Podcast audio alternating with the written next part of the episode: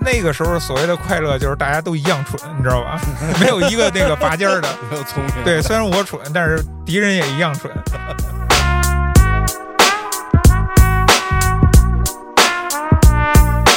这就甭说了，你这玩打关的单人任务就甭说了，我们那都是包宿连一宿，互相打三角洲。哦第二天早上起来眼睛都快瞎了，看一宿马赛克啊，远处的山上有一马赛克在动，哎，你就拿枪突突他，他就死了。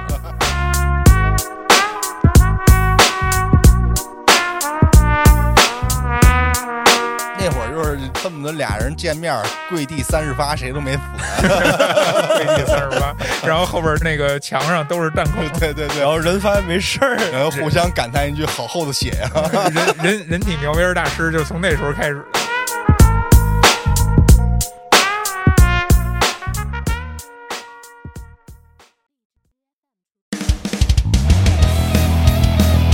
迎收听微客玩家，关注公众号后端组，里面有我们最新的节目推送，也可以联系小编进群跟我们一起交流互动。Hello，大家好，我是秋。大家好，我是小俊。大家好，我是建叔。今天聊一个我一直以来非常想聊的一个话题啊，哦，也不能说是话题，是一个游戏嗯，啥呀？CS，为什么呀？为什么非常想聊啊？因为我特别喜欢这个游戏。作为一个老男男人，刚才我想说男孩子，我是作为一个老人，作为一个男人啊，我觉得谁谁不喜欢点儿玩点儿枪呢？是吧？嗯，嗯咱们仨是肯定是都玩过，对吧？是嗯，我相信这个百分之九十九的男生应该是都玩过。这个比率还是偏高了点儿吧。呃你就算是没玩过 CS 啊，我应该都知道，我觉得这么说，一个是都知道，二是你肯定玩过什么其他的类 CS 游戏，对吧？嗯，其实你应该叫什么呀？叫主视角射击 FPS 是吧？FPS 其实还算挺宽泛的，像《使命召唤》嗯那些，它其实核心玩法它是主要是故事模式那会儿，它就跟 CS 关系不大。这战役模式算一类，算一类，他们应该都算在都算是 FPS，但是这种竞技性的这种嗯 FPS 游戏啊，那全都是 CS 的儿子。呃，那倒是，它这个从这个发展史上看的话，那它是更古早一点的东西，哎，它的出现最早。比如说你刚才说《使命召唤》啊，他们这两类最大区别在哪儿啊？就是那个 FPS 是他们的分类，这是共通的。对，它有一个本质区别，就是一个地图的大小。那个《使命召唤》不是也有竞技类吗？对吧？它也有竞技玩法。团队战什么的，呃，你可以理解成什么呀？理解成这两个游戏的核心玩法不一样。你《使命召唤》毕竟还是在那个呃剧情主线这块儿是它的最大卖点。对。但是你要说《使命召唤》这种团队玩法，那它我觉得也算是 CSGO 分类出来的，就是演变出来的这种玩法。那毕竟嘛，它是之后诞生的，嗯，对，嗯、大家肯定也是在那个这种主视角射击类游戏发展以来在寻求突破嘛。嗯只不过他点的技能点儿点在了那个剧情啊，画面，呃，画面其实我都觉得算不上，他没有追求太高的极致的什么画面那种。我说《使命召唤》呀画面好，就是使命召唤，你跟 CS 比，那《使命召唤不》是画面不是跟真的一样吗？不是你不能光跟一个东西比，是吧？啊你是不是得横向比较啊？有那种只追求画面的游戏，它才是技能点点的太偏了呢，你知道吧？就比如《孤岛惊魂》啊什么的，一还不说，后边就真的就只只只奔着画面走，游戏性一点没有的那些，是吧？嗯，当然这扯远了，但是我觉得我的意思就是，他们都属于一类游戏，嗯然后各有所长，偏向不一样啊。对，总体分类都是 FPS 游戏嘛。嗯，呃，但是得承认秋说这一点，就是 CS 它属于那个祖宗那个队列里边的其中一员。啊，嗯，它不是最早的那种带我进入 FPS 世界的那一款游戏，但是它是在我童年时候，我觉得最有突破性的一款吧。嗯，最吸引你的吗？属于当然也算了，因为在它之前，其实我就接触过这类的游戏。呃，那会儿最早的其实是这一款，就是全他妈像素，哦 是，吧？连那个打那个怪物喷溅的血液都是像素。对，咱们最早第一期节目也介绍过，对，咱说说过这个。对，所以这块儿咱不说了啊。嗯嗯我觉得咱们今天这个主要话题是从 CS 一点五，嗯，呃，这肯定是大多数人最开始接触的版本。哎，你们听说过 CS 一点零、一点一吗？这些？没有没听说过，但咱们之前不是说过吗？嗯，那个最开始 Steam 这个前世今生那期节目，第一期对。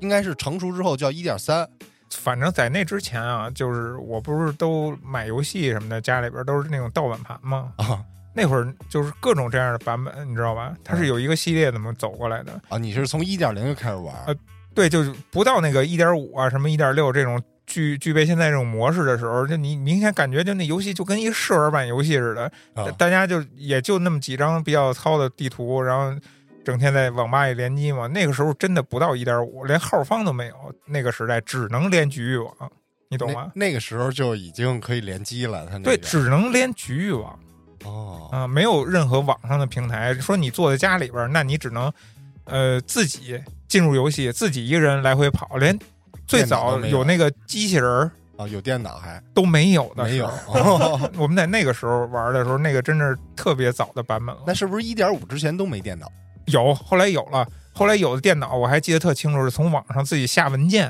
啊？然后复制到那个那个游戏的某个目录下，然后就出现了特别弱智的电脑。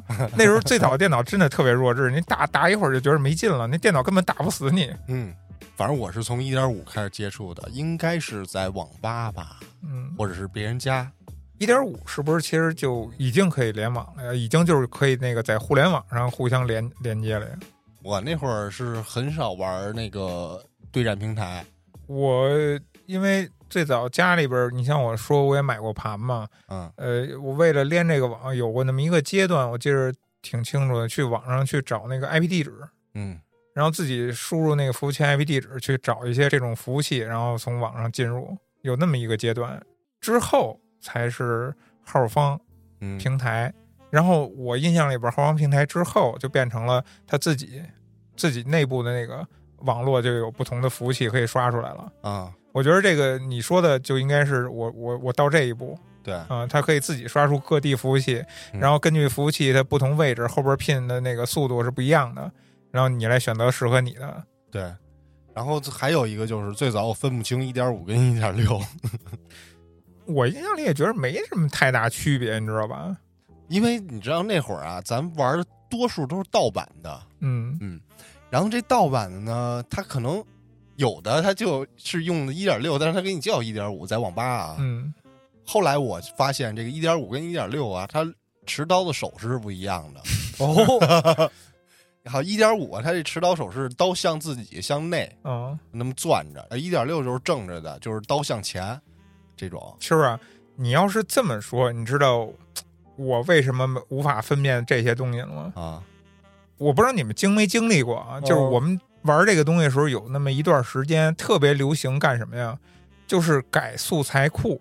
啊就比如说啊，你说这个刀啊、首饰啊，嗯，包括那些那个你警察的那个皮肤模型，啊、对模型，还有那个匪徒的模型，或者任何枪的模型，都在网上可以下载 各种样子，然后去自己改。改完了以后，只有你本地能看见是这样的。嗯就是你联网的时候，敌人其实人也看不见是这样，但是你本地，你看敌人选那个角色是你改的那个文件，它也变成那个样子，啊，明白吧？加了一个皮肤盒子，对，所以你像你刚才说的那么细微的区别，我们这儿早就改飞了，那人物都是机器猫，你知道就这样。那你那会儿玩的比较深入，嗯 我都不知道。这其实你说这个，也就说到这个游戏啊，其他的玩法特点，就是说，咱最开始说了，介绍过游戏是开源得来的，啊，对，他们的游戏的引擎开源之后嗯，才有的这游戏。然后这游戏火了之后，好多热爱这个游戏的玩家会对这个游戏不断的补充。嗯哼，你看，这开发商就起到了维持和运营和更新，剩下的游戏内容是玩家自己填充的。嗯就是现在啊，咱就说现在二零二三年了，这个嗯一点六依然有人在玩，嗯，对吧？你可足以可见这个游戏的经久不衰，其实非常离谱，你知道吧？呃你这让我想到那个咱最早玩魔兽啊，乱七八糟东西，他都爱现在出一个什么叫怀旧版嘛？啊，对，呃，大家好像都会在某一个版本、某一个原始的一个阶段的时候，更怀念那段经历啊。嗯呃，因为一般好多东西出到后边都会越来越多，数据越来越多，然后花样越来越多。呃，反而那个纯粹的东西倒没有了。那个某个阶段、某个版本下那个纯粹东西，都是好多人会想怀念，然后想再重温的。其实，然后到一点六了，这游戏更成熟了，包括我不知道大家玩没玩过那个什么 CSGO 七龙珠啊，玩过玩过，这块就有我了。啊，哎，我有点印象，哎，对发波的那个，就是魔改了，嗯就把这个游戏其实这就跟那个原本玩法基本上是没关系了，就没有枪了。对，就是各种什么元气弹、掌空波、太阳拳就都出来了。对这个我一直想玩，然后这个网吧里也有，但是我从来没打开过，因为每次打开之后，它有那个网吧就报错，啊，我也不知道为什么。然后那会儿家里也没网，也从来没研究过，在家里玩 CS 是什么呀？就是单机打电脑，嗯，就这么一个事儿干。那也不好玩啊。不不不，你会等你玩到一定哦程度的情况下，你会给自己增加难度。比如呢，就比如说啊，蒙上眼睛打。啊那倒不至于。你知道 CS 一点六那电脑，你调成专家级的话，它是透视，哦，它等于说就是你还没出现呢，它就通过墙已经瞄着你了，你一出来基本上就秒杀你那种感觉。那你该如何应对呢？就是等到后来你玩的更熟悉的时候，你已经可以打过这些专家级电脑了。哦，然后那会儿我记得准心儿啊，CSGO 准心儿它就是最普通的那个特大，然后你一开枪，它有那个后坐力，那准心儿扩散了。是扩散对你一扩散之后，那自然就得压枪什么的。我嗯那会儿就特喜欢用，就给自己增加难度，我用那个最大的准心儿。它有一个静态模式，静态模式就是这怎么开枪怎么跑，这准心儿都不动。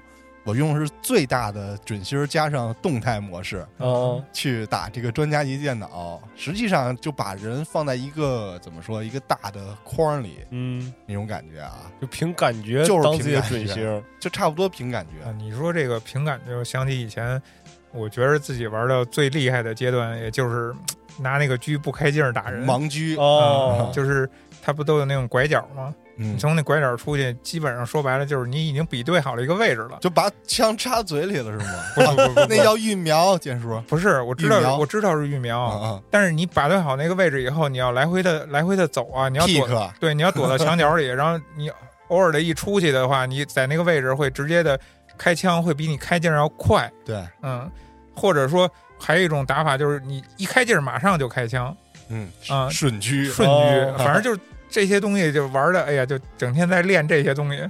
也算是打磨一下什么绝世秘籍这种感觉了那。因为你在那个不是正常瞄着人，然后把人打死的情况下，你会觉得更爽。哦，对，就是剑叔练这个顺序，可能说打得快，说这不用开镜之类，我感觉还有点用。秋哥，你那个把准星调的巨大，然后还变成静态，有什么用呢？不是，我想知它是一个感觉，让你什么时候都能找着你那个枪那个中心点在哪儿。反正我的印象中就是大狙不开镜是没有准心儿的，嗯，哦所以你说我那么玩儿有没有用？其实是有用的，就是哦让你能找到这个。嗯怎么说？没有准心的时候，你的准心在哪儿？你哎呦，对，你知道我我们那会儿玩狙是怎么玩吗？它是没有准星的，啊，它不是有切枪吗？对，切那个手枪去去瞄，然后切回来直接直接就开枪嘛。对对，对，那要不行，他拿马克笔从屏幕上画一个，它也是一个方法，这不是就是有点费显示器。物理外挂了。啊，对，不是那会儿老有说有人在网吧在那个屏幕上粘一个鼻屎吗？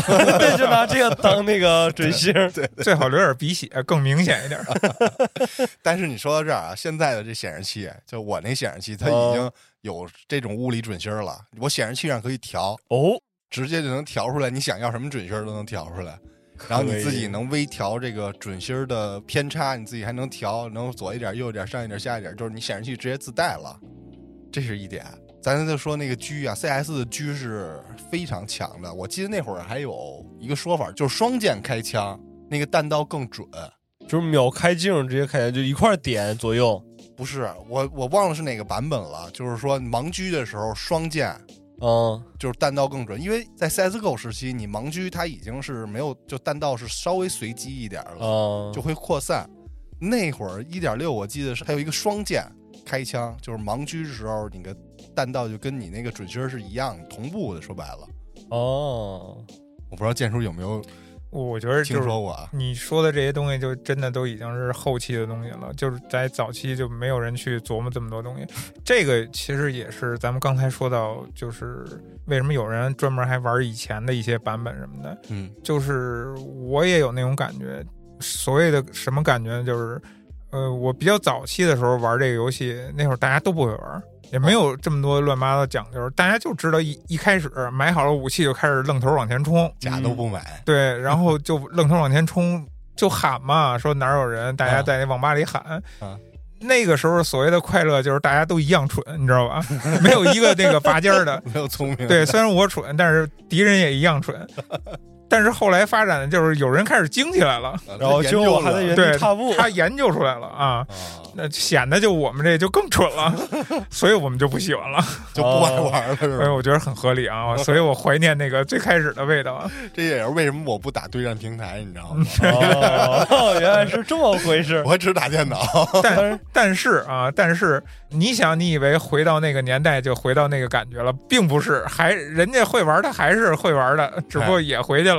对，但是我有一个那个迷思啊，我不知道是不是所有地方都这样，反正从我们那儿有这么一个习惯，就是打开那个一点六之后，第一件事儿改它那个准星，啊，就是准星不是有很多种样式吗？嗯不，就是十字的吗？有十字的，也有那个像个小括号似的，啊也有什么就是四个角中间有一个点儿那个，但是所有人都会统一的把这个准星换成一个圆的，圆的里面带个点儿那个，我有印象，我有印象是能改几种的。都改那个圆的带个点儿。他一说这，你知道我想起什么了？就是以前我不是还那个网网吧干过吗？啊我印象最深的就是每个人啊，每个人坐在那儿，然后开始玩这游戏的时候，网吧那个机器就是你每一个人玩完重启啊什么的，它不是复位嘛，嗯对吧？然后每一个人重启机器进这游戏以后，他要一通设置，包括鼠标的那个灵敏度速灵敏度、速度，然后各种像你说准心儿啊什么的，哦。然后有一些界面的什么那个控制啊，我哇，先把自己那个设置先来一遍，然后才开始玩啊。这也就侧面证明这个游戏算是比较硬核类的游戏嗯，这么一个点了。嗯，咱像你说，你说那个一个圆圈中间一点那准心儿，很多人都能联想到 CF，因为 CF 最早三种准心儿就其中一种，哦，也是最早初始默认的准心儿。说实话，你提到 CF，我分不太清楚，CF 我看没有什么区别呀、CF 是由韩国公司这个研发出来，然后在国内被腾讯代理的。，对，但是我觉得就是不要脸嘛，就是一样东西，你起另一个名字而已。但它是网游。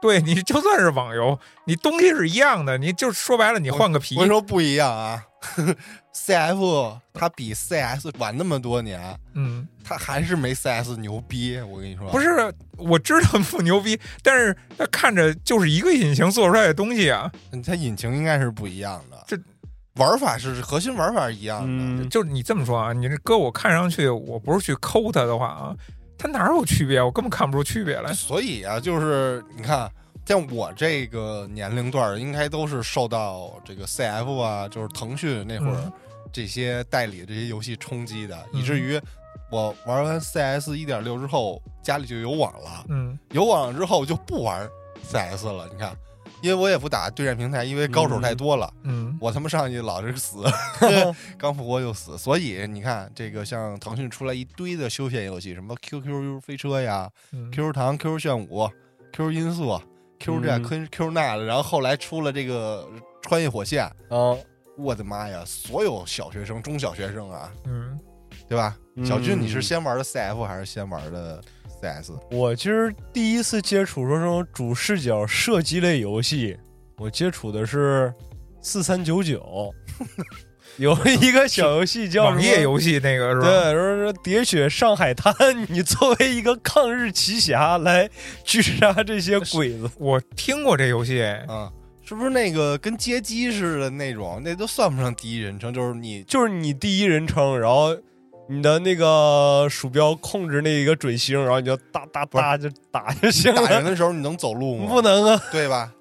这不是最早那会儿那个什么战警啊？，VR，啊，对对对对对，嗯，对我第一个接触是这样的，然后不能算是 FPS 游戏。啊。那那个 对。对，那不算 FPS，那个最早我玩的是在土星上，啊。嗯，最早是土星，然后后来街机，包括什么那个鬼屋，啊，那也挺经典的，嗯。也是那个形式的。你接着说，你第一款 FPS 真正的 FPS 游戏那还真是 CS 一点六。啊对，因为为什么我当时我是上了六年级，我才头一次踏入这个神圣的地方，叫做网吧。之前都是从家里面或者出去去亲戚家里面，然后能碰上电脑，然后当时我小舅他们玩那个 CS 一点六，然后我就一看，哎，这这太好了，说这这叫什么呀？这叫什么呀？他告，哎，这个是哪个哪个哪个哪个？我说哦，还有这么个东西，太狠了。然后第一次去网吧的时候，哎，知道吗？有一个游戏叫什么 CS 一点六，咱们赶紧试一试吧。之后才开始接触的 CF，因为那会儿 CF 你要玩的话，你需要有 QQ 号，首先对，而这个 QQ 号我就注册不会。小俊一说去网吧是六年级，嗯我就自愧不如了。啊，我最早去网吧也是初中之后了都，嗯，我也是，是因为之前没有网吧吗？不是不是没有，主要是那个老师家里有电脑我们那个，哦，哎，这倒是也是一方面，就是我像我刚才说的那个玩杜牧啊什么的，那个最早都是在家里玩嘛，那是单机版软盘好。那还去上网吧呀？但是你听我说呀，嗯那后来去网吧玩的是什么呀？玩的是三角洲。嗯，哎，这个我也玩过，但是我从来没玩明白过，因为我玩那个版本，它不是有一个任务吗？嗯一开始给你说什么目标是一个那个照片儿，嗯然后旁边有什么任务注意事项那个。你你这就甭说了，你这玩打关的单人任务就甭说了，我们那都是包宿连一宿，互相打三角洲。哦第二天早上起来眼睛都快瞎了，看一宿马赛克 啊，远处的山上有一马赛克在动，哎，你就拿枪突突他，他就死了。然后你出发之前还能选择你的主武器、副武器，还能带什么炸药包啊，又乱七八糟的。但是你别说，那个游戏做的比那什么比 CS 还硬核呢，嗯，他那个枪线还有下坠呢。嗯，那会儿还有弹道呢。对啊，然后你大老远你看倍儿远一个马赛克在那动，你哎你还得把枪口抬高点儿。啊，嗯然后说回那个 CS 点六，我有一个印象特别深刻的一个图，但我不知道它应该怎么叫啊，因为那些图不都是英文的吗？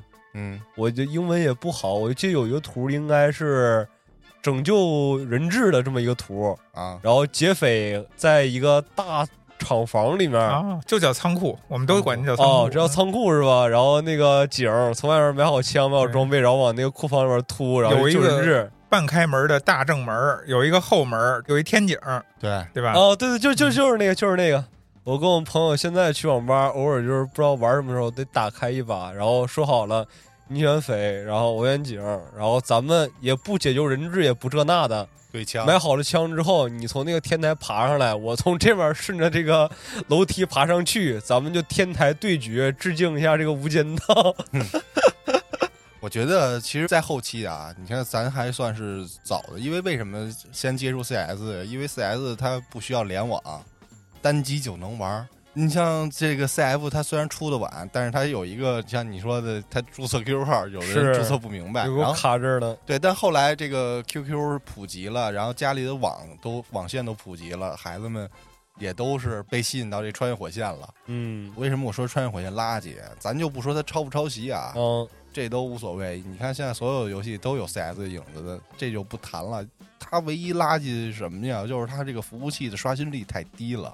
你知道刷新率是什么？就是它有一个叫嗯 tick，、现在的 CS 就是幺二八 tick，那会儿多少我不记得了。但是 CF 啊，它现在还在运营，它现在的 tick 还是那么低，但是这个真正进入到游戏之后，它影响的是什么？它影响的是你的射击感觉，说白了就是手感的问题。哦，我记得现在 CF 还是还是个位数 tick，哦，那就你说的这个情况，它是由于网络的原因造成的，还是由于优化的原因造成的？就是这游戏设计之初，这服务器就这样设计的。啊，这是服务器的问题。我觉得 CF 玩的手感特差，其实我觉得你说了半天，就是他们之间对比，你说的这种区别也好，这种细节的地地方也好，就太小了，明显就感觉是一个东西略微的一点修改，给它冠上不同的意义而已。但是 CF 说实话，我也是玩了一段时间的。嗯我知道为什么秋哥这个感触这么深的剑叔，嗯，这个之前秋哥埋下伏笔了。他之前不是练那个绝世神功 来着吗？从那个 CS 上面 啊，就找那个枪感，就是从 CS 里面练那么那么久之后，一进 CF 发现自己武功尽失了，废了啊，差不多体系变了。没有感觉了。而且你知道为什么 CF 这么火吗？嗯因为这个游戏它爆头率比 CS 高多了，哦，就是它让你爆头更简单了。你看玩 CS 啊，它现在有一个概念叫做急停。嗯建叔，咱们那会儿刚接触都不懂，对吧？急停就是说你这个人物在移动的时候嗯停下开枪，那个弹道才是准的。说白了就是你指哪儿打哪儿，准心儿在哪儿，那个弹道、那个子儿就打到哪儿。那 CF 呃绝大多数都是跑打，啊，跑打了，它一样爆头，就等于说你的上手门槛变低了，然后你让玩家获得了更多的这个快感，哦所以这也是它吸引好多玩家的这么一个方式。这也是我最不能容忍的，你知道吗？这个你说的这个，我就突然想起以前我们玩那个 CS 时候的事儿了。嗯，就是一开始大家也没人会注意到这些东西，就是一边跑一边打，对，一边跑一边扫射，拿个拿个枪就是摁住了不放，都是这个。就是后来对，但是后来就会又开始讲究，比如说那个点射，对，对吧？你点射同时又不是站着点射，然后有蹲着点射，嗯啊蹲着我感觉特别稳，然后呢，后边还有就是说，你移动着，你打两枪，然后移动一下，然后再打两枪，这样的点射，那就是秋儿刚才说的那种情况了。你你射击的时候是保持停止状态的，但是还要动两下，对，就是你不能同时不能站着不动被人家点啊。对，所以就是从 CS 转到 CF 一开始都是不适应的，所以就是大家都变得不单纯了，不好玩了。对对对对对对。单纯的时候我们只会冲着射，哦，那会儿就是恨不得俩人见面跪地三十发，谁都没死。跪地三十发，然后后边那个墙上都是弹孔，对对对然，后人发现没事儿，然后互相感叹一句：“好厚的血 呀、人人人体描边大师就从那时候开始的这。边开挂了吧？然后你说到了 CF，跟 CF 同期的就是也是另外一个韩国游戏 CS Online，哦，所以你说这不是他妈炒冷饭是啥呀？它有一什么模式？CS Online 那会儿主打的模式叫生化模式，啊，这我玩儿我哎是玩儿丧尸。哎，嗯归根到底啊，它也是 CS 的另外一种玩法。嗯因为是创意工坊，咱现在说叫创意工坊啊，嗯那会儿都是玩家自制地图，上传之后啊，上传到社区里被其他玩家追捧，然后这个模式火了，然后韩国呢游戏公司就开发了一个以这个引擎都是一样的游戏引擎，然后单加了一个，就是在网络普及之后。更方便大家联网了。你像 CS 那会儿，这个对战的方式还很困难。你要说直接进这个游戏的服务器卡，对吧？你要进这个对战平台呢，它这个又麻烦。你不像后来这个 CS Online 啊，它一进去就玩，对吧？你直接就就进去哪屋有人就咵就跟你咔咔就打。然后 CS Online 出了之后呢，确实把这个 CF 的流引走了一半儿，嗯，引走的多数都是喜欢 CS 的啊，更怀念 CS，然后开始去里面打僵尸。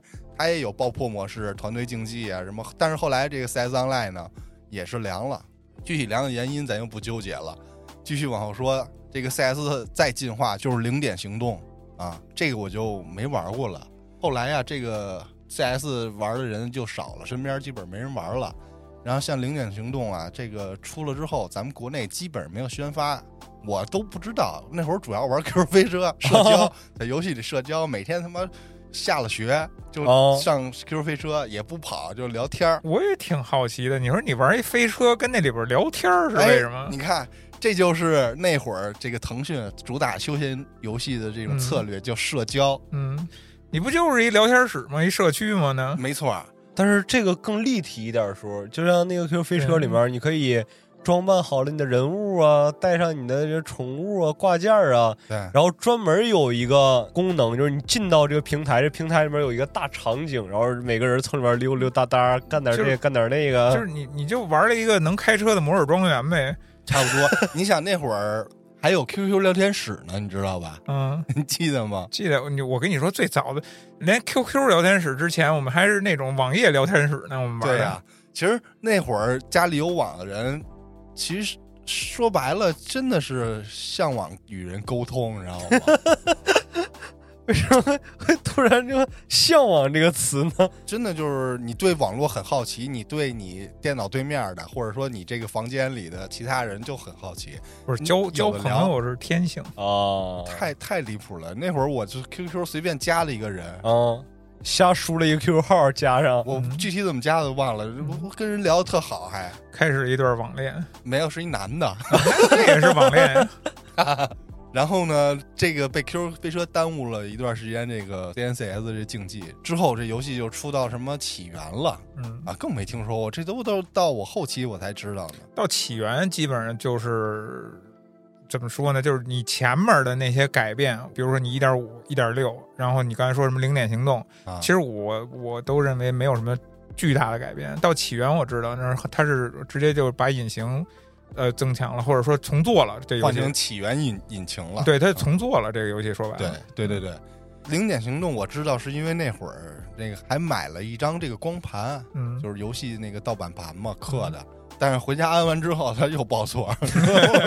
你就是卖盘子骗了哥那会儿咱真的不了解电脑，也不懂什么硬件软件啊，它啊！总是你在这个其他地儿买的这个刻的光盘，你回家哦安不上。它有时候对你什么硬件需求，然后嗯那个系统上某些驱动的那个适配性什么的都有关系，可能导致某些游戏玩不了，别人家能玩，你那玩不了，对，都有这样的情况。但是也有你说那个几率，就是它那个刻的盘确实有问题。啊，反正那会儿我买那盘一一大摞嘛，一大摞哦一半儿都是回家装完之后。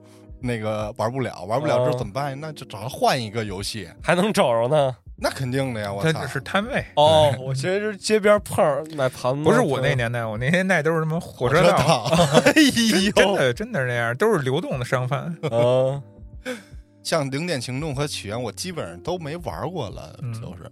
然后再咱又说到 CSGO 了，嗯我是什么时候玩的呀？我是一七年，一七年的几月份？九月份以后应该是。嗯为什么玩？那会儿一七年我在干啥？应该是高中吧，高中那会儿实习。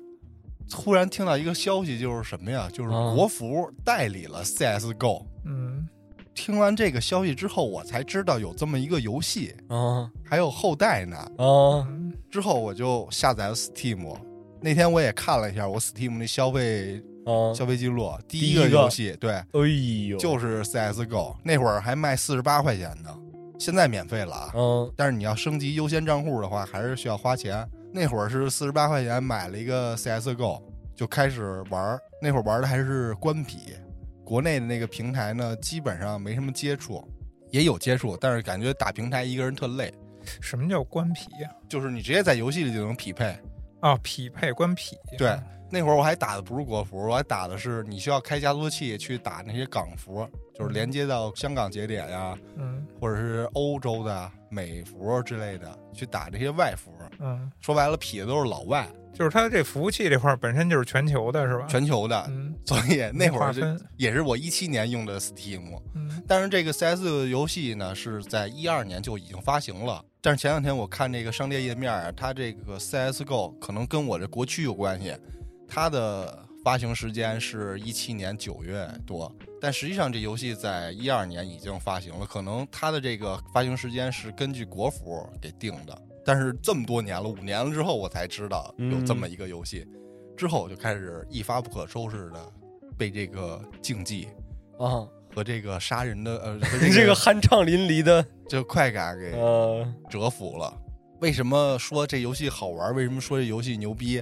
啊，就是因为它的这个游戏性非常的强，竞技性也非常的强。这个怎么讲？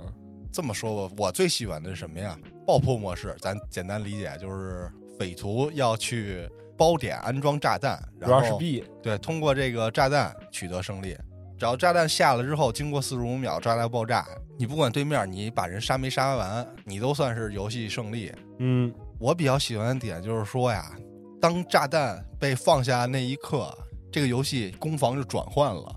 一下升华了，哎不是，就是最开始啊，你去埋包的时候，哦你要去突破警察的这个架枪啊，去去去搜点。啊他等于说他是防守啊，他占的一个优势就是什么呀？就是架住你的必经之路。嗯说白了就是你不知道他在哪个位置等着打你，啊但是他只会架在那一个地儿，是你基本上属于是你的必经之路嘛。嗯你通过这种前期的搜点、排查、疫苗、pick，然后给这个顶出来的，比如说就守前点的 CT 什么击杀了之后啊，你慢慢的渗透到包点，就上包点，攻上包点之后，把哦包下了之后，你瞬间你的身份就变成防守方了，啊，你做的事儿就变成警防止对面拆包啊，就对，就变成警察做的事儿。我觉得这是这个游戏特有魅力的时候。啊，而且这一张图有两个爆破点，一个是 A 点和 B 点嘛。嗯，你五 v 五，不是五个警察都在一起嘛？对，但是匪徒一般都是抱团行动，所以说警察占的一个第一个优势就是说这个第一枪位吧，说白了，第一枪位的优势能能被你匪徒的人数给冲淡，说白了就是补枪。啊，就是你这儿就站两个人守着我，我一下五个人全冲过来了，你不知道先打哪个，我就给你干掉了。对你下了包之后，其他点的 CT 再回防，就变成了你匪徒之前干的那个事儿了。啊，我就开始挡着你们过来了。啊，对，就成匪徒开始架第一枪了。然后哦，我觉得这是一个魅力点之一。还想有必此时已经汗流浃背了吧？还有就是这游戏的击杀反馈呀、这个枪感呀和可操作性嗯，啊，这也是嗯游戏手感的这么一个感觉。你能做出一个特别反人类的操作，有时候啊，啊，甭管你是真的牛逼，还是这一把运气特好，嗯，什么比如说什么一百八十度甩枪，哦，单点 one tap 一颗头，就是一颗子弹给人爆头了，这都是这个游戏所带给玩家的魅力时刻啊！包括甩狙，嗯，就突然砰一下，鼠标一挪，那个正好给他干死了。就就给甩着了。当然，这肯定都跟每个人的这个天赋和努力相关、啊。我感觉主要是看这个人的运气怎么样这就是看天赋加运气嘛。啊有的这枪你就不能说是运气，啊！有的就是你可以说，比如说像盲狙，它就哦加一些运气的成分。然后这游戏的博弈点也特别多，虽然人不多，一场游戏十个人，但又能有好多的套路。嗯就像你刚才说的 Rush B，啊，我相信现在有好多玩家都是后来玩的 CSGO 的玩家，都是通过 Rush B 这个梗对，进入到这个游戏的，因为那会儿那个梗太他妈有名了。就是我作为一个不是 CS 重度发烧友的这么一个人啊，我感觉这几次 CSGO 再次重回我视野的点在于什么呢？一个是 Rush B，一个是开箱，然后还有一个就是结算动画，就是每一方胜利之后不会有一个那个结算吗？啊然后说还有几个说表现的特别突出的，什么这几个这个结算动画，然后就 是这结算动画从抖音上各种恶搞的结算动画，或者放那个背景音乐，这是啊，这个就是非常火出圈的一个点。其实我刚才想了一下啊，就是你刚才说的这个，它带给你的好多那种 乐趣点啊，就它这个竞技性啊这些方面的东西。我我在想，因为我最早玩的时候，它是嗯会少了很多东西的。所谓少了什么东西呢？就是比如你后来玩这个东西的时候，它有没有什么就是你个人的那种荣誉或者排名此类的东西有吗？就比如说，嗯你看这一个人，他有没有一个类似于级别，就是他那个荣誉级别？呃，有没有天梯排名这种的？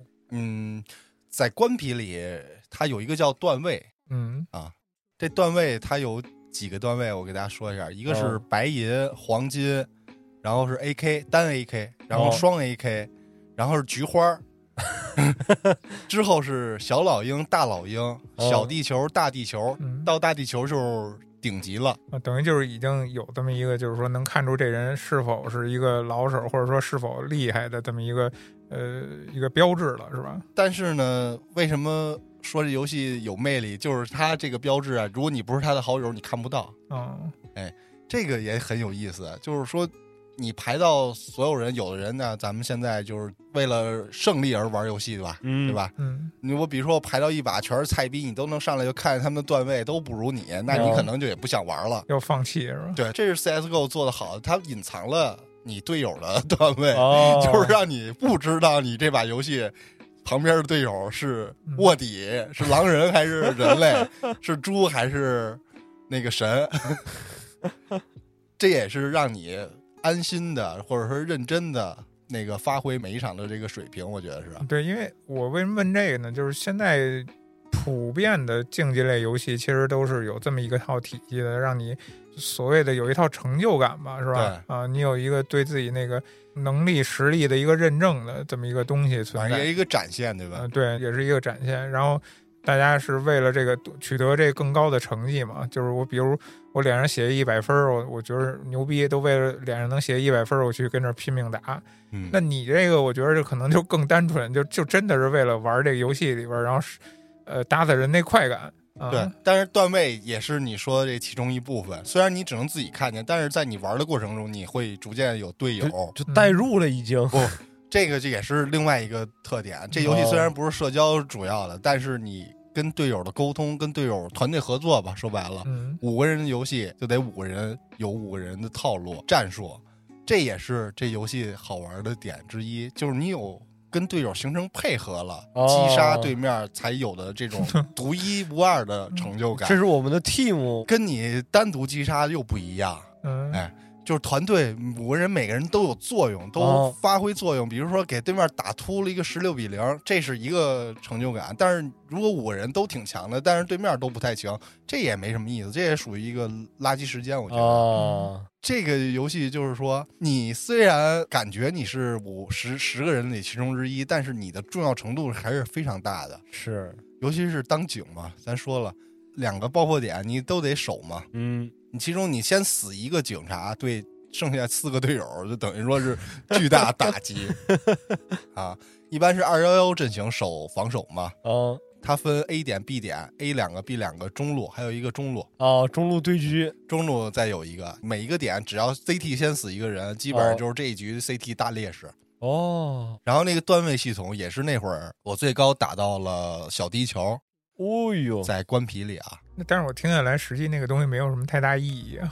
你只能满足你自己的虚对，荣心。就哥们儿来你家的时候一看，哇，你这么牛逼啊！呃不是你在游戏里加了好友，他也能看。对对对，就疯狂加好友开始，但是这 CSGO 里的段位机制就特别嘚儿，你没有一个明确的这个晋升段位的进度标准啊，啊，就是说你不管你赢十把还是赢五把，他都没有说你再赢几把之后你能升一个段位，嗯没有，只有说是什么呀？它这个机制好像说通过你每局的综合表现，它有一个评分机制，嗯你能看到，但是它不记录在你的这个段位里，等于说你升级没有进度条就非常痛苦。嗯你也不知道你哪一把之后能升段位，嗯，就是这种一切随缘的感觉哎。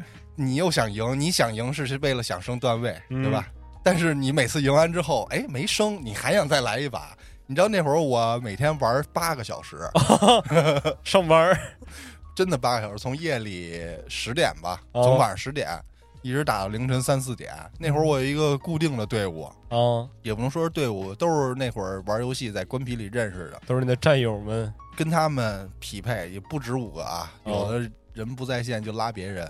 那会儿有地图池嘛，八张图，我们一张一张打，就是先开始八张图都加入这个随机开始匹配，嗯，打完一张哪张打完了，第二把就把那个之前打过那张图给关了，匹配剩下的，哦直到这一天把所有图打一遍，我说已经掌握了各种技巧了，然后下机。我我刚才有在想一个事儿啊，就是我在想什么呢？就是你为什么是在这个时间点对这个东西上了瘾了？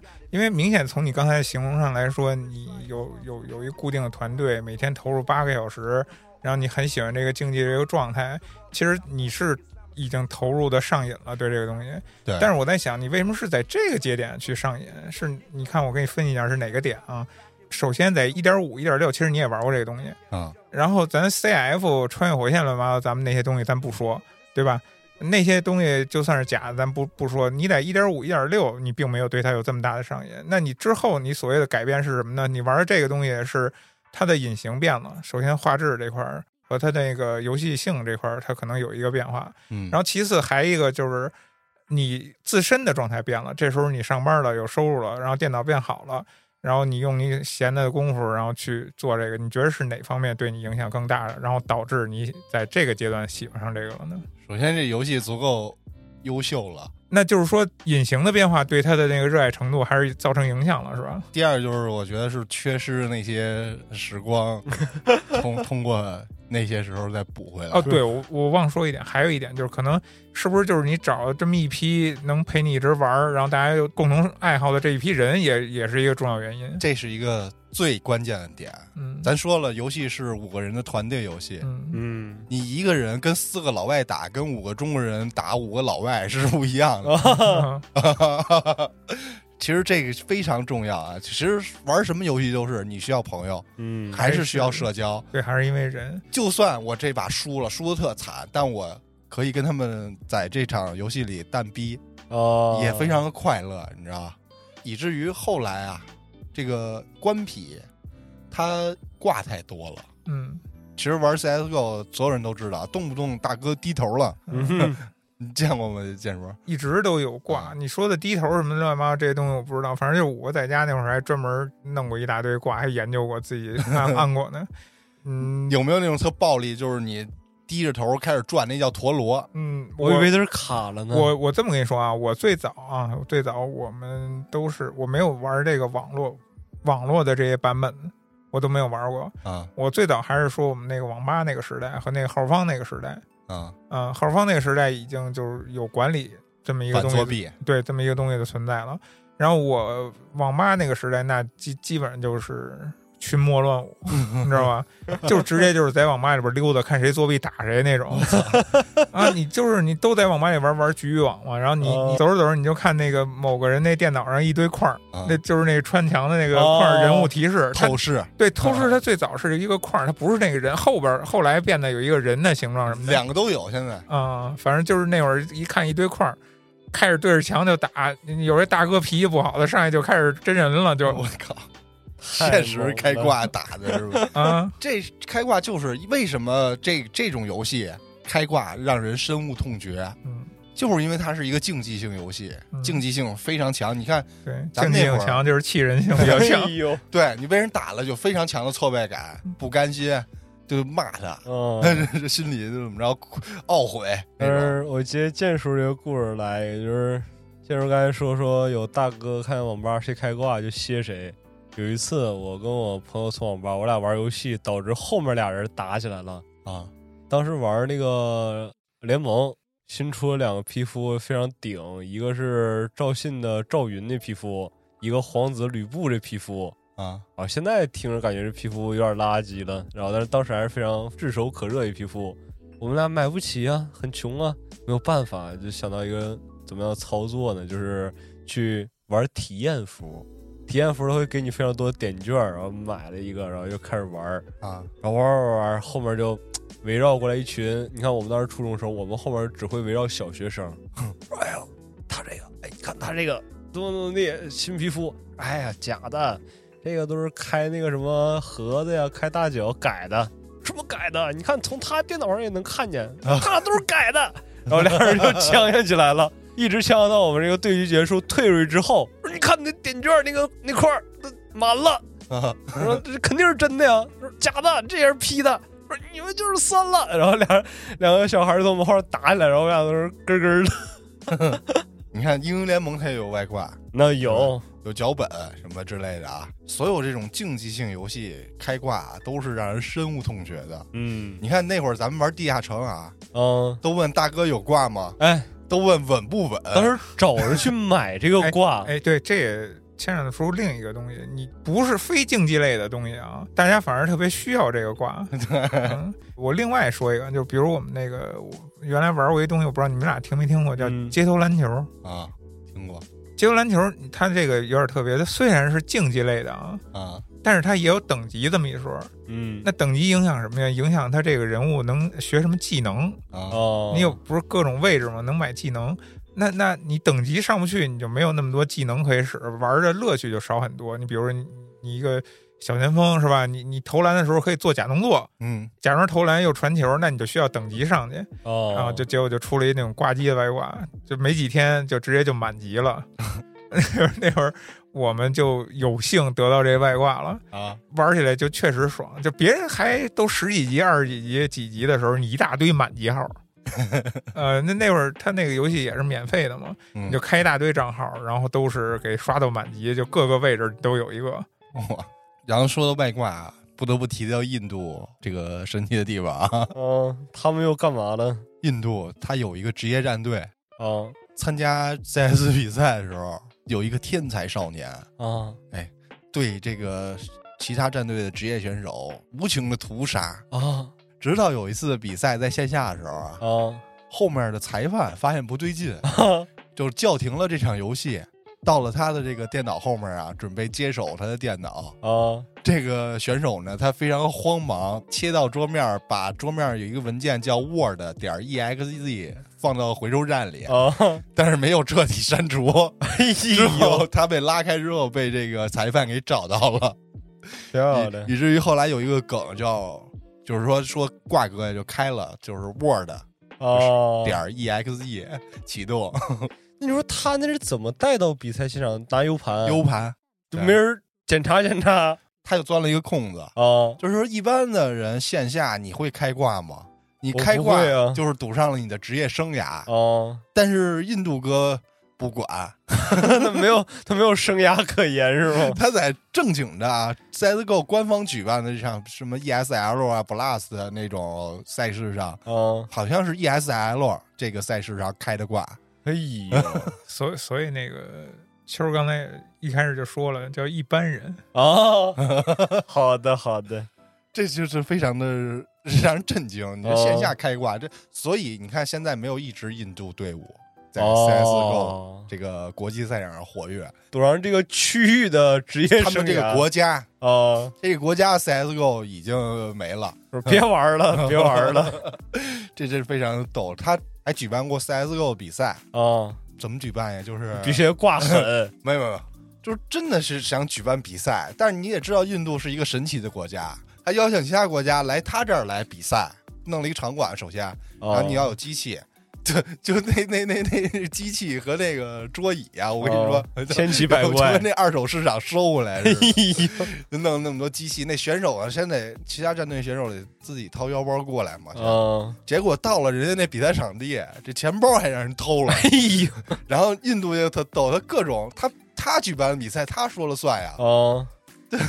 他可能就按赛制给人提供垃圾机器，让让让自己选手跟人打。后来断网了是吧？打一半没有人再去印度这个参加比赛了，你知道吗？太坑人了 就是你在那个 体育赛场上，你以前还觉得韩国队挺恶心，就突然有这么一个印度杀出来以后，你觉得韩国还是挺善良的，嗯，太离谱了，就没到这一地步。哎，就 大家拿着那那木头桌子。哦，弄着几台电脑，就就这环境，你看着都不抵咱们那会儿黑网吧。我跟你说，哎，大哥，你一说这个，你知道，想起来有一段时间，我们这个年级的人就疯狂玩 CS 一点六啊、CS Online 之类的，是因为什么呀？因为国内有一部剧叫《爱情公寓》啊，那里面有一集就是所有人玩 CS 嘛，然后进入到那个场景里面，这么一个故事。但是他们在开始之前说，每个人的机器，说我给自己的机器整点外设，然后有人的机器上面夹满了各种那个倒车镜啊，就是机器上面夹满了各种倒车镜，我去看别人的屏，对，来窥屏的。然后还有一个大哥从那个显示器上面缝了件毛衣啊，然后玩的时候把头伸进去，然后两只手伸进去，就防止窥屏。哦，就是这种桥段，一下就把这个 CS 从我们年级上给带火了，以后 那咱继续说啊，刚刚说到这个开挂嘛，这也是后来为什么不玩官匹了，因为实在挂太多了、嗯啊。但是非常怀念官匹，因为能碰上老外，特别逗。那会儿我有一队友就是土耳其的一老外，我们怎么沟通啊？百度翻译，这大哥还送给我一个徽章呢，哦，价值十七块钱。就是就作为礼物送给你，哦我跟他聊天，我说很奇怪，一为什么？因为我们从来没跟外国人在现实面对面交流过啊，哦好像是没有。但是你通过这个游戏，你就可以跟全世界的人交流。哎啊，不严谨，你绝对跟外国人交流过，你就煎那个鸡蛋，还有人来找你合照呢。那是不是宇哥嘛？啊啊！哎呦，完了，进火了嗯，不过我也煎过鸡蛋。啊！我跟土耳其人，我就问他你，他说明天我打不了了。我说为什么？他说明天他是伊斯兰教嘛，啊他他们有那个每周一有那个节要要祭祀什么怎么着。哦他说明天玩不了。我说那行吧，我说过两天带你玩。啊！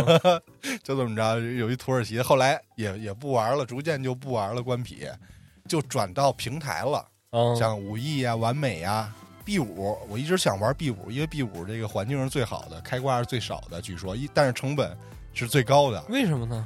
它是这么一个模式啊。嗯你想玩我这个平台，我这个平台基本上不盈利，属于是自己搭钱贴钱这么一个平台。哦为了是什么？为了是一个搭建一个更好的游戏环境，为爱发电让那些作弊的离开这儿。啊，因为你在 B 五玩的话，它这个平台监管非常严，啊，然后你开挂的成本非常高。你想想那会儿账号还不是免费的呢，嗯现在这账号是免费的了，好多条件它限制你，比如说你这号注册多长时间了，有没有什么徽章、嗯年度徽章之类的，它都有一定的条件，以至于现在我都没玩过 B 五。让想起了以前那些那个黄片网站，就是你很难那个注册一个账号，哦进去的限制很严格。对对对对，他要你那个信用卡号。哎你呦，犯了一点错误，以后你就再也进不去了。对对对对，它惩罚机制很严格，所以那个平台的玩家少，但是环境好。啊，然后像五亿那会儿玩了很长一段时间五亿平台，为什么？因为那会儿玩游戏啊，结合着直播，嗯直播那会儿有好多的主播，像什么茄子呀、啊，玩机器呀、蛐蛐啊、CS Boy 他们都非常有意思，主播的个人魅力非常的吸引我。后来呢，我慢慢就不看斗鱼了，就开始看虎牙。看虎牙主要是看那个比赛。说到比赛，这也是非常可惜的一点。嗯说咱们中国 CNCS 人数这么多，咱们国内的战队就没拿过冠军，还不如咱们 CS 一点六的时代呢。啊，我不知道建叔那会儿你关没关注过比赛？没我关注，我那会儿玩 CS 是配合着那个游戏风云那个游戏频道电视，那么一块玩一块看，嗯，一边看一边玩，看会儿玩会儿，看会儿玩会儿，怎么着？那会儿他们有比赛，像 WNV 那会儿是咱们中国战队，他就打出去过了，跟欧美那些国家，最后拿了世界冠军。就等于说，咱们这么多年了，这个成绩倒退了，啊，还不如以前的。当年咱们玩一点六的时候，咱们 WNV 那些职业选手啊，嗯有一张图叫 Nuke，你知道吗？是一个跟工厂似的，有地下的一个仓库一一个空间，然后上面还有一个厂房的空间，外边还有一个院儿。它分内外场，嗯内场外场。咱们那会儿中国战队自己开发一个战术叫 “rua 铁门”，啊给他们外国队打的一愣一愣的。我跟你说，嗯，一场游戏应该是两分钟时间，嗯四十多秒，一分四十多秒下包了都，就没有一个国外战队能扛住国内的这个 “rua 铁门”这个战术啊。嗯，就不说了，你看那会儿咱们都能开发出很牛逼的战术，嗯然后打出过世界冠军的这个成绩。没想到 CSGO 出了之后，这个电脑啊、网络更普及之后，咱们这成绩竟然没有再往上提升。唯一我记得出过贴纸的就是天路啊，天路战队嗯，也算是略有耳闻。啊，这是咱们中国 CNCS 老牌儿战队。有一种可能性就是。这个东西其实那个火热程度是不是没有你就是你想象中那么高？他们已经这一批对这个原先玩的好的这批爱好者，他们是不是已经去玩别的去了？嗯，因为同样是电子竞技，同类的作品哪个更挣钱？那这帮人如果是为生的话，他们也会往别的方向走吗？其实你是说到这个，为什么没有成绩？其实还是咱们这个电竞环境不成熟，嗯，啊，没有国外成熟。你像咱们小时候啊，嗯，都是学习 为主，是啊，与家里抗争斗争，哎，那个对对，一开始玩游戏玩的多，都送杨永信那儿去了。对，没有一个环境让你发展你这个爱好，嗯让这个爱好最后成为你的职业。你像现在才逐渐能接受，你看，尤其说到这个电竞赛事嘛，亚运会已经有这个电子竞技的项目了，对吧？我觉得是对国内的这些电子竞技项目非常好的一个发展前景。就等于说，咱们终于承认了有这么一个职业，对吧？嗯，嗯咱们那会儿没有，都是都是偷着玩儿，可能也没有一个相对好的环境。他们国外就是对这个发展更早一点儿，更成熟点儿。他们有什么青训队呀、咱们都是后来。天路现在的职业选手，前段时间刚换了一个国际阵容嘛，没换之前还是那些什么 Somebody 啊、Slowly 啊那些老人，嗯等于说，其实电竞特别吃岁数，反应速度是吗？对，反应速度是最关键的。你岁数大了，你反应自然就慢了，所以你成绩也不会特高。是打不出来秀的操作就是。新鲜血液咱们不不足，那就玩 QQ 飞车去吧。就是因为玩 QQ 飞车玩的，操主要就光打字儿了，打字儿挺快。对，我说五笔我都背下来了。其实这也特别可惜，咱们玩的人这么多，他妈的就是这个成绩不怎么样，特可惜。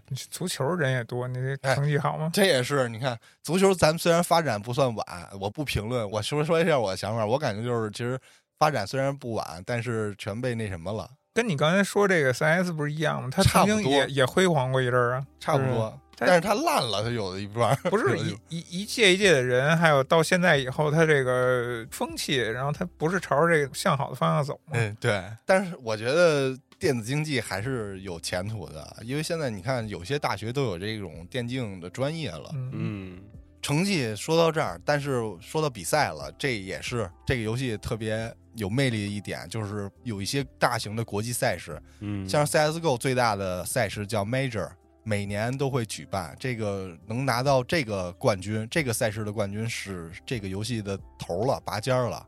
嗯、我是一七年那会儿也是多多少少看了一些比赛，这个比赛的冠军全都是外国人包揽了啊、但是比赛非常的精彩。嗯 哎，我突然想起来，有一年我去杭州吧，好像就是杭州，啊拍一个赛事的那个参赛队伍的人员照片儿啊给他们拍那个形象照。他们那个比赛里边，他们不是会用那个人员的那个状态吗？啊！每个队的队员不得每个人有一肖像吗？哦，在那个视频播放的时候，他得有那个人员的展示什么的。嗯我们哎，我们就拍那个去了。等于在比赛之前，每个队伍到来，我们都要给人每个人拍那么几张照片儿。那会儿我就印象里边就好像是有有有 CSGO，他们那个队伍是有有名字的，他们是玩什么的啊啊、是有 CSGO 的，他们很杂。他们那届赛事具体是什么赛事我不不记得了，因为它不是一项的，它很杂嘛。我刚才说了，哦有 CSGO，然后还有那个呃，，DOTA 不是 DOTA，是那个暴雪那个卡牌，那叫炉石啊，对，炉石，呃，还还有一些就是各种当时比较火的这种游戏呗，等于，啊所以挺杂的，挺复杂的。但是我我突然想起来了，是有 CSGO，然后那帮小孩儿都是没有一个岁数大，全是年轻孩子。通过看比赛也能让我感到这个热血沸腾啊！因为好多职业哥的操作，你一般人是这辈子可能打不出来。嗯你看他们操作，看他们集锦，能让你感觉这游戏真的他妈太爽了。呃你就就是你看都爽 嗯啊！这也是这游戏好的点之一。然后还有这游戏，咱们就接着往后说啊。这游戏嗯到了 CS 二了，就终于说到 CS 二了，是今年的九月份更新的。这个 CS 二就是千呼万唤始出来。当年有一个话就是说呀，明天大行动，后天起源二。嗯就是说呀，CSGO 有两个大更新，一个就是出大行动，嗯呃，嗯大行动会出一些皮肤啊之类的。然后起源二就是永远再跳不过的话题，每次更新都有人说起源二要来了，嗯但是他今年终于来了。嗯，实际这个起源二来了以后有什么很大的改变吗？我大概看了一下，我没觉得有太大改变。起源二来了之后，我玩了几把，我好长时间没上了，没玩了。反正这段时间也是我好久没玩 CS 了。嗯，为什么？就是因为队友又消失了。啊他他们去哪儿了？他们好多小孩儿就长大了，就就是毕业了，工作该工作的工作了。嗯哦你知道前段时间，去年吧，玩的比较疯狂的一段时间，嗯就是玩社区服。社区服是什么意思？就是说好多私人啊，他可能会租一些服务器，然后开展自己的服。比如说这个社区服里，它的宣传就是说所有的皮肤都免费。哦，说到皮肤，咱们待会儿说啊，这皮肤价值特别高，一般人是舍不得买。嗯啊、这挺贵的。然后社区服就是说，你在这个社区里，比如你开一 VIP，十块钱一个月，十五块钱一个月，你可以用它的这个皮肤，有的不用开也可以用。那会儿在社区服里玩的时候，认识了一帮人，这帮人呢年龄普遍在零零年左右，啊，跟他们天天玩，就在社区里打。那会儿特快乐，那会儿你想，我们每天晚上十个人，十个人内战，就说白了都是十个认识的人，嗯一边打一边骂。我听你说这个，我就突然想起来，你这个跟那个我们玩那会儿玩网游玩私服是差不多的一个意思呀。对，嗯，那会儿就是找一个社区，比如说那个 Nico 社区、One Tap 社区这种，嗯。找一个这种竞技房，进去之后，那个我们就等嘛，十个人齐了就开，然后开完之后，我们都在 YY 里，十个人都在 YY 里，嗯。不分阵营，啊，然后我们就不是特别认真的玩游戏，就是在玩游戏，娱乐，对，什么电击枪啊、刀谁啊，怎么着的，这个持续了大概有一年，嗯，嗯，他们可能陆续都毕业了，就也都没时间玩了。然后我后来也没怎么玩这游戏了，就玩的不多了。那段时间是非常快乐的，每天都能有十个人，每天都能有十个人。你想想，那段时间玩的什么？玩是解压啊，啊，太爽了！你就骂他们，你是奔着骂人去的，还是我感觉你就是打了一个游戏的幌子，就是骂人家了？你杀了他，你嘲讽他呀，你跟啊那个。跟别人打不一样啊，啊这跟对面可能有的平台你不能发文字，有的限制你不让你打字，你就可以嘲讽他，你觉得啊菜逼，互动性特别强。啊 CS 二出了之后啊，最大的区别就是这个刚才说的那个刷新率，这个改了之后啊，直接就影响到这游戏的核心的射击手感这个问题了。哦这个游戏为什么好，就是因为它有一个出色的射击体验。这个游戏改完之后，体验变得非常奇怪。就说白了，这应该是一个新游戏，嗯，但是呢，它完全覆盖了 CSGO，做成了一个更新包。那你像之前我这种有武林绝学的 可能说练过的、研究过的，啊到了这个像是新游戏，你就得好多操作啊习惯都得忘记，都得重新练。是啊，你像像我又没有精力再重新去学一遍，再重新去练一遍了，嗯这也是目前不玩的这么一个点之一。哎，但是我看上去，我觉得从长相上来看，它没有太大变化呀。画面整体的这些细节，包括其他的一些东西，它都是优化的，是正增长。但是你你这么说吧，就是你从那个两 K 变成四 K 了，你是有提升的。其实你可不可以理解成，但是区别并不大呀？其实这个游戏玩的人都知道，画面不是最重要的，嗯，核心的玩法还是它这个射击枪法呀、枪感呀之类的，这些是最重要的。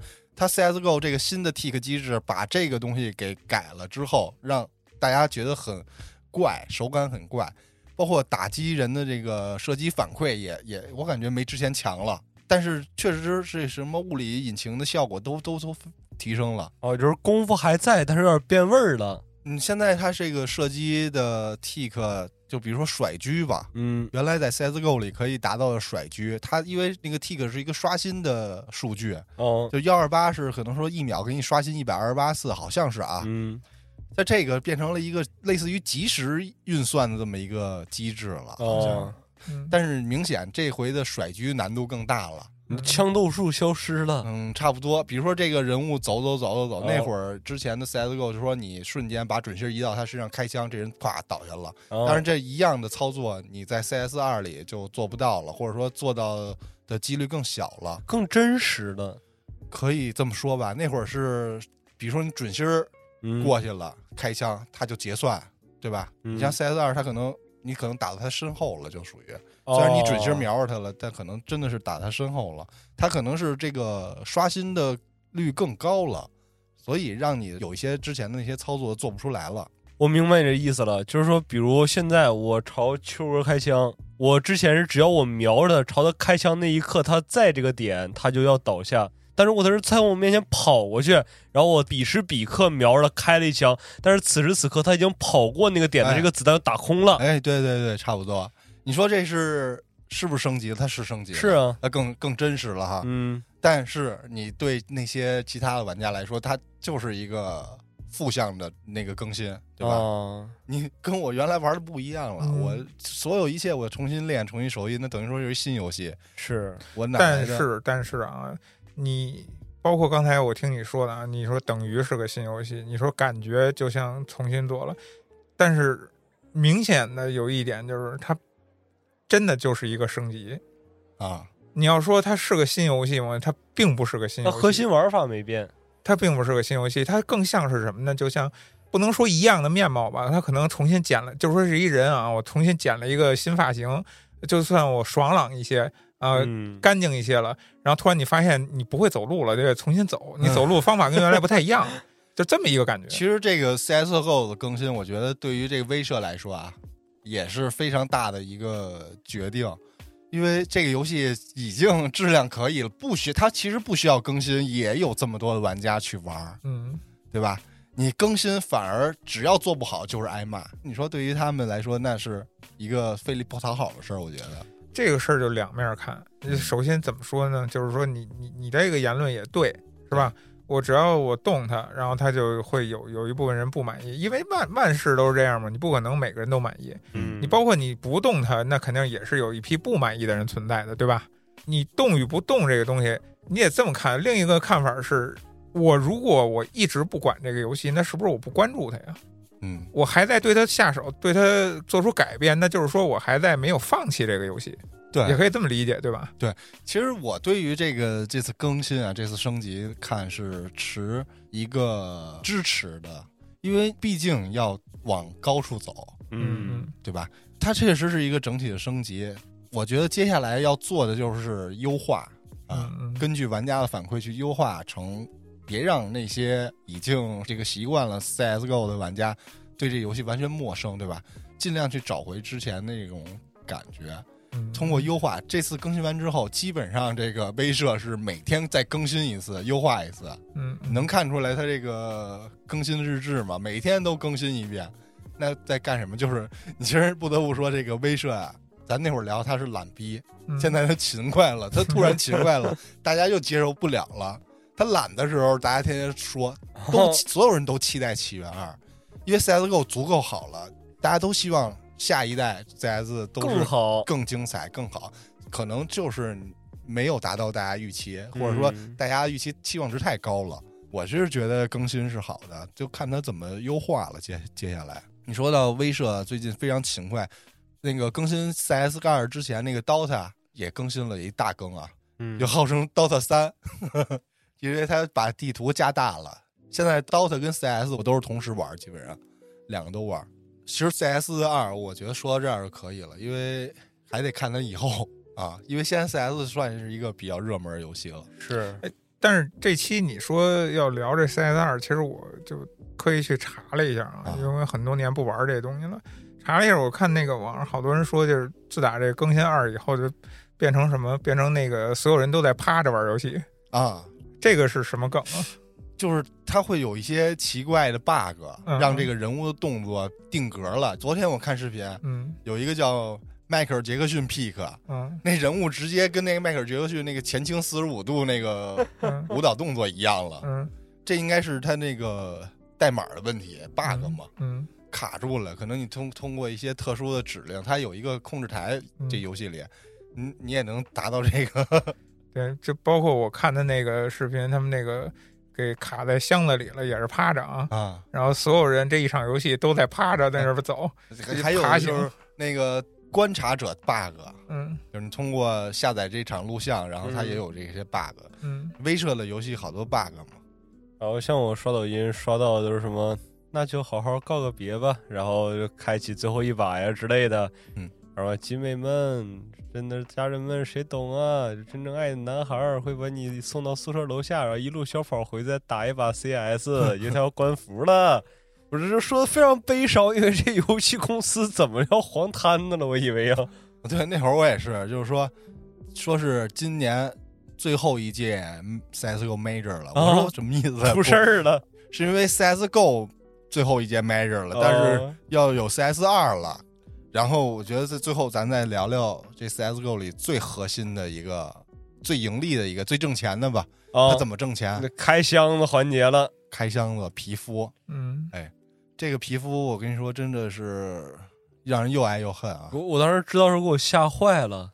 啊！当时说有一个贵的皮肤炒到上 W 还是上很大很大的 W 的时候，给我吓坏，说龙驹还是什么呀？巨龙传说嘛，这是一把狙击枪的皮肤，这是那会儿也是很早，一三年那会儿，古堡、啊呃，也是比赛掉落的，因为它这个皮肤啊是威慑自己通过这个创意工坊，嗯呃，有些玩家呢他会通过创意工坊上传一些自己的作品，比如说给这枪做一套皮肤。啊如果说你非常好运的话，让这个威慑选中了，比如说剑叔做了一个皮肤，做了一 AK 的皮肤，嗯。我说哎这挺好，我下一个箱子里加入剑叔做这个皮肤，哦，那么剑叔就会从这个皮肤获得收益，比如说是分成吧，它应该是有一协议，啊怎么分我不知道，应该是也能分不少。基本上就是说，你如果做一皮肤被放在箱子里，你这辈子应该也就够活了。哎呦，你想那多大体量呢，对吧？也是啊。这游戏全球人都在玩，全球人都会开箱子，嗯一个箱子一个钥匙按中国的价格是十七块钱，啊对吧？它只是一个数据而已。CS 还有一个点就是为什么能吸引好多人，就是它能理财。买皮肤啊理财吗？对，你不知道吧？我真不知道这个为什么理财？就是因为皮肤玩家之间可以交易，啊跟他妈炒股似的，哦，就炒这个皮肤，哎，就会出现很多商人或者倒狗。哎，这个我还真有印象。我上高中那会儿，我们体育老师就每天捧个手机，跟我们班几个玩这个游戏的孩子唠着这个怎么样，说好像当时说刀贵，然后手套贵，嗯，我就不理解，我说这不是枪战游戏吗因？为这属于稀有的皮肤嘛。哦，你说建叔那会儿说他们玩的时候是改这个游戏代码，哦现在也可以，因为咱们刚才说那社区啊，它都可以。嗯，你有不同的皮肤，你的人物都可以换成二次元。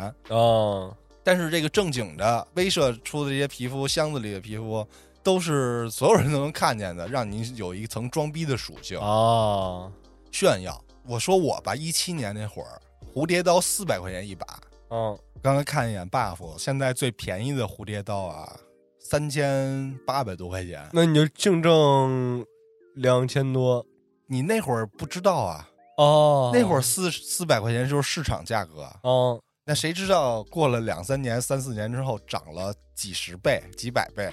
那会儿我记得我玩皮肤是通过那种赌博网站似的，啊你就说难听的叫赌博网站啊，哦说不好听就是在网站上开箱子哦啊。通过你在网站上充，那会儿他那些网站充的都是美元，你开一次箱子零点九九美元，一块九毛九美元，箱子里皮肤的价值越来越高，你开的越贵，皮肤越贵。然后那会儿你直接在网站里充钱，就在那网站里开，然后你能通过这个网站再取回来，也是一种方法。就是我那会儿没在游戏里开过，哦，那会儿还有网站就是以物换物，就是我用我这皮肤换你那皮肤呃对，但是你每换都是越来越越换越亏，越换越亏的这么一个递减。那肯定的呀，人家凭什么把好的换给你啊？这是一七年的那会儿市场价格，嗯现在刚才也说了，那已经涨了几十倍了嘛。为什么市场会涨？一个是玩家越来越多，二就是一七年的几月份呀？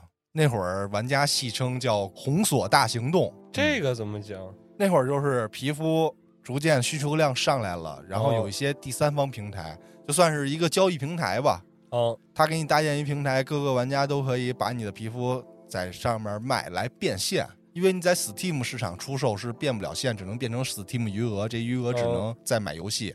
但是这些平台出现之后，你可以通过你，比如说你开的皮肤卖钱到你的提现吧。说白了，那段时间这些平台它会建好多小号、机器人账号，也是 CSGO 账号嘛，它会通过这个卖家先把这个皮肤收到他这个机器人账号里，哦之后就挂在自己的这个平台上嘛，有买家买，他就通过这些机器人发给这个买家。然后那会儿 CSGO 威社也不知道怎么想的，突然就搞了一大堆这个红锁。什么叫红锁？就是说这个号你可以玩，但是物品不可以再交易了。就是把你这个物品锁定到你这个号上，绑定物品了。对，就是你的物品交易不了了，以至于封了一大批当时这种交易机器人儿哦，啊，所以有几十万、几百万的这些皮肤啊，嗯，就顷刻之间就消失了。那就是理财失败了。对，好多人就是当年这个皮肤莫名其妙就没了，好好几万的皮肤啊哎，，那我我想问，就是那个平台后来怎么样了？他能怎么办？他首先可能没跑路，他会返还你平台点儿，那我我没经历过啊，那会儿我知道的是 C 五平台还有 IGEX 这两个平台被那个受打击最严重，补偿给玩家就是补偿他们平台的那个货币吧，你能用这些货币再买点别的皮肤可能，但是你依然是亏的。我我因为我是在想什么呀？就是说他呃所谓的这个机器人儿上面这个得到皮肤的账号虽然锁了，但是他这个账号还能不能用啊？要还能用的话，这个皮肤不是还是在这个账号上吗？能用，就是你再也不能交易了。啊，你以后如果再得着皮肤也不能交易了。你应该也不会再有人往你这号里充钱了，哦就是就是封锁你的交易了，别人不能给你，那这号等于就废了。就废了。所以现在有好多这个网上会卖一些红锁号，嗯它里面的这个皮肤价值特别高，几十万，但它实际上就卖几百块钱，哦，只能卖号了。只能卖号了。这号就基本上没用了，你这皮肤就只能自己看了。是，一八年又有一次红锁大行动，就哦两次红锁大行动之后，有好多皮肤就蒸发了，然后以至于从那段时间之后，皮肤涨过一次。啊，啊，然后再说第二次我再玩皮肤的时候，一七年我也玩了一段时间，但是后来呢又空了一两年没玩。后来我再玩的时候就是玩平台嘛，平台之后想装逼，我想装逼，我就买把刀呗，啊 买一红的，哦，叫 M 九自动化，两千五百块钱买的。然后今年我再看，已经五千多块钱了，那你又赚了我又赚了，但是我那会儿就卖了，哦，所有的都是你不可能，因为你不玩了，我能玩三个月，玩半年，我就不玩了，不玩了，那这个钱我就给它导出来了呗。啊，但也是确实那会儿的两千五放你手上，你还正能花一点，现在五千说没也就没了。你你是就是，要是按炒股来说，这适合做长线是吧？对，这个就是皮肤市场的价值，也能引一些一部分的玩家在里面摸索。有好多人指望拿这个挣钱，拿这个 怎么着倒一倒货，嗯挣点儿外快什么的。但是绝大多数啊，这个 都是亏的。其实就像你刚才说的红锁这个，就算你现在依然在做这东西，它还是有可能赶上这个被锁的账号，还是有可能亏钱嘛？因为你套现的方式还只有平台呀。但是交易方式变了，原来是拿机器人儿当做这个中间商，就所有的物品都啊，存在你现在是机器人闲鱼是吗？不，现在是它叫 API，嗯它是通过一个链接嘛，就直接就是平台搭建了一个链接，让你跟直接跟那个买家去交易了。啊，还是平台，但是只不过是呃没有这个小小号跟中间跟中间那个转倒腾一下了，就是一手对一手吧，说白了，嗯嗯，一个信誉保证吧，它可能就是一个存钱的位置，差不多，不管这东西了，然后管钱了，现在没错。然后平台从中抽一部分佣金，啊，嗯抽找成服务费，它跟那个海鲜市场没什么区别，你抽的很高啊。它啥都不干，基本上就维持。它可能就是比比海鲜市场有保证呗，它嗯专门对口这个的，对，刚刚小军也说了，那些皮肤有价值动辄十几万的，啊对，它有啊保障很重要，哎，对，要么你就是只能线下去交易，嗯。那所以还是干这平台赚钱啊！你说十几万，那中间他抽几个点，那很赚钱了。抽百分之一、百分之三的都有。对呀、你交易的人员多，基数大呀。对，这也是这游戏的魅力之一。啊、怎么做平台？咱们干起来吧。也行。彩礼炒货倒狗，嗯你看我当时就错失了好多赚钱的机会，我这回没拿住。嗯但是现在我看这个皮肤市场啊，我是看跌的啊，嗯因为 CS 二出之前已经涨过一轮了，嗯出之后立马降了，市场立马降了，就冷却下来了。嗯，因为大家对对着这个画质更新有很大的期待嘛，因为你之前好的好看的皮肤，那可能更好看了，是对吧？但是出之后，这个预期不是没达到这个玩家的要求嘛，所以价格又降了。然后我感觉这个皮肤不会再像之前那么涨了。哎，不好说。你要是万一之后优化一下，真有那质的飞跃了这这它这个画面就定格了，它哦优化在优化的细节方面不会整体再动了。啊，所以我目前看这个皮肤应该是看跌的状态啊，市场。我我先留个口子，咱哪天要真是干这个了，让道爷做个网页啊之类的，咱把这活儿整起来。我反正是这皮肤没没少亏钱，就是我没赚就等于亏呗。嗯，是啊，我觉得是这么着啊那。你你你把你那玩那时间都不算了，你用那皮肤的你就不管了，不算了。不是有那句话叫早早用早享受吗？你把这个都用了，你不能不说呀。反正说是这么说，但是我看这涨价了，我当年已经两千六百块钱卖出去，我觉得我亏了两千五百块钱。你别着急，你这往后看，没准儿还有涨到一万块钱的时候呢。到那天 到那天一万块钱出门打一车，从咱这儿打到平原地铁，这一万块钱没准儿。哎呦，我觉得今天对于这个 CS 话题也就差不多了。今天没有什么太多硬核的数据啊什么的这些内幕消息，但是结合这些年啊，我算是一个五年老兵了啊。哥穿越火线是什么清朝老兵，啊，是不是十年老兵？兵再次出动。对，确实，CSGO 里它是有这个勋章的。你这账号注册到五年，他给你一个五年老兵；注册到十年，他给你一个十年老兵的勋章。我也是五年老兵了，对于这个游戏，我的一些呃理解吧，各位听众，你们。你们看不到，现在秋哥讲到这个老兵儿，顺便一直比量着徽章。徽章也是装逼的一个那个那个 重要利器。一个工具，对。反正说这么多，就是还是想告诉大家，我特别喜欢这款游戏。虽然现在嗯玩的不多了，但依然无法掩盖我对这个游戏的热爱。那你要不要说线上招募一波队友，再把你那个十人小队再组建起来？你说到这儿，为什么玩的不多了？就不得不说到你的岁数变大了，你的反应啊，你的这些整体的操作啊啊，都跟不上了。主要不还是奔着骂人去的吗？你 你也不想老输，对吧？是，毕竟是一个竞技游戏，毕竟是一个是关于生死攸关的这么一个，不是你死就是我亡嘛。我也不想老让人爆头。我现在嗯确实是这个操作严重跟不上，我有时候自己看我自己来，气。不是玩的这操作，我都觉得哦自己跟弱智似的，就跟那他妈傻子似的。我以前不这样，我怎么了？就突然觉得把手放在鼠标键盘上，你的操作，你虽然你现在外设更好了，啊，哎，更牛逼了，但是你的操作不如原来用那个燕双鹰是更牛逼。没考虑去医院看一看吗？过多的东西就不要去想了，就是你你还是属于 QQ 飞车那个时 哎代，你应该回归那一那一边啊就。尤其是 CS 二更新之后，这挫败感更强了，更不想玩了。平常我觉得能打死的人都打不死了啊！平常我觉得打不死我的人都能把我枪枪爆头了。哎，这就不得不说到十几年前你开出的那一枪，今天正中眉心。嗯，再次低下头感叹一声：“好厚的血条啊 现在往往都是我对人跪地三十发，我靠呀，！”啊，好厚的血条！好厚的血呀！这游戏确实让人又爱又恨啊！恨的是我让我亏了这么多钱，你哪儿亏钱了？你跟这儿喊他妈什么呀？你多少钱买的？多少钱卖出去的？对对，那不是什么涨了就是亏吗？我操！你再回想一下，那你还那他妈的火影忍者，你比较哪个亏钱？你告诉我，你这还卖不出去呢，那还能回一本呢？这这里边有火之意志的事儿。这两个游戏不能相提并论。关键有一个回本的，你跟这儿喊那个亏了，我操！